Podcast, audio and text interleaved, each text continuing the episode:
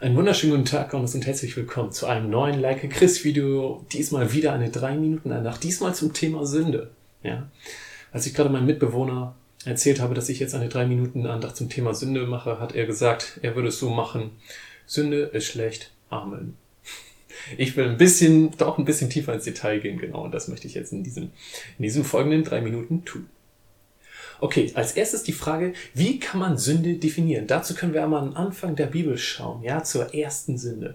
Eine sehr berühmte Geschichte, Adam und Eva sind im Paradies. Gott hat ihnen gesagt, ihr dürft alle Früchte essen, bis auf die vom Baum der Erkenntnis, ja. Und dann kommt der Teufel im Körper einer Schlange zu Eva und fragt Eva, hey, hat Gott wirklich gesagt, dass ihr die Früchte nicht essen dürft? Das heißt, was tut der Teufel in diesem Moment? Er stellt die Aussagen von Gott in Frage, ja. Und er bringt Eva in Versuchung. Eva gibt dieser Versuchung nach, isst von der Frucht und begeht dementsprechend Sünde, ja. Das heißt, dementsprechend können wir erstmal sagen, Sünde ist ein Handeln, was gegen den Willen von Gott gerichtet ist, ja.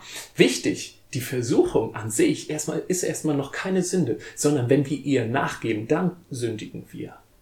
Okay, jetzt stellt sich die Frage, was fällt denn alles unter Sünde? Was ist Sünde alles? Ja? Und da ist es ganz interessant, dass zuerst in der Bibel vorkommende Wort für Sünde ist das hebräische Wort chata. Es bedeutet übersetzt Zielverfehlung, ja? Daraus kann man letztendlich schließen, Sünde ist also alles, was den Geboten und Forderungen von Gott widerspricht, beziehungsweise sie verfehlt. Die Zielverfehlung der Ziele, die uns Gott gegeben hat. Und hier hat Derek Prince ein gutes Beispiel gebracht, ja, um dies zu veranschaulichen. Was ist alles Sünde, ja? Er nimmt eine Vergleichsfrage und sagt, okay, was ist krumm? Ja, er sagt, nimm eine gerade Linie und sage, okay, alles, was von dieser geraden Linie abweicht, ist krumm. Egal, ob es nur nur ein Grad ist oder ob es 107 Grad sind oder wie viel auch immer. Und hier zeigt Jesus als Orientierungspunkt auf, dass alle Gesetze dadurch erfüllt werden, dass wir Gott mit ganzem Herzen und unseren Mitmenschen so stark wie uns selbst lieben. Ja, das steht in Markus 12, Vers 29 bis Vers 38. Und letztendlich alles, was dem nicht entspricht, ist Sünde. Ich möchte dich ermutigen, wenn du genauer wissen willst, okay, ist das und das jetzt Sünde oder was ist genau Sünde, fallen die Sachen auch darunter, lies in der Bibel und sprich mit Gott.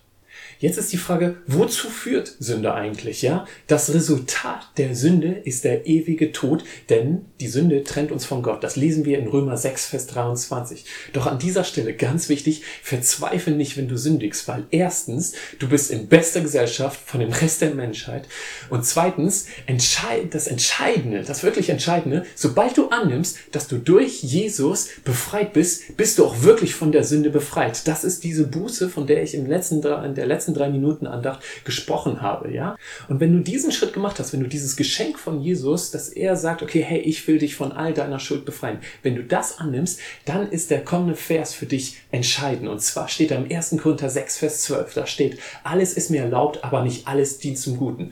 Fazit daraus ist, du brauchst keine Angst vor der Sünde zu haben, du brauchst keine Angst haben zu sündigen, weil du von der Sünde komplett befreit bist. Es ist dir alles erlaubt, es ist nur so. Aber habe eine positive Motivation, nicht zu sündigen, weil es ist das Beste, was du Gott, es ist das Beste, was du dir und es ist das Beste, was du deinen Mitmenschen tun kannst. Dazu möchte ich dich ermutigen.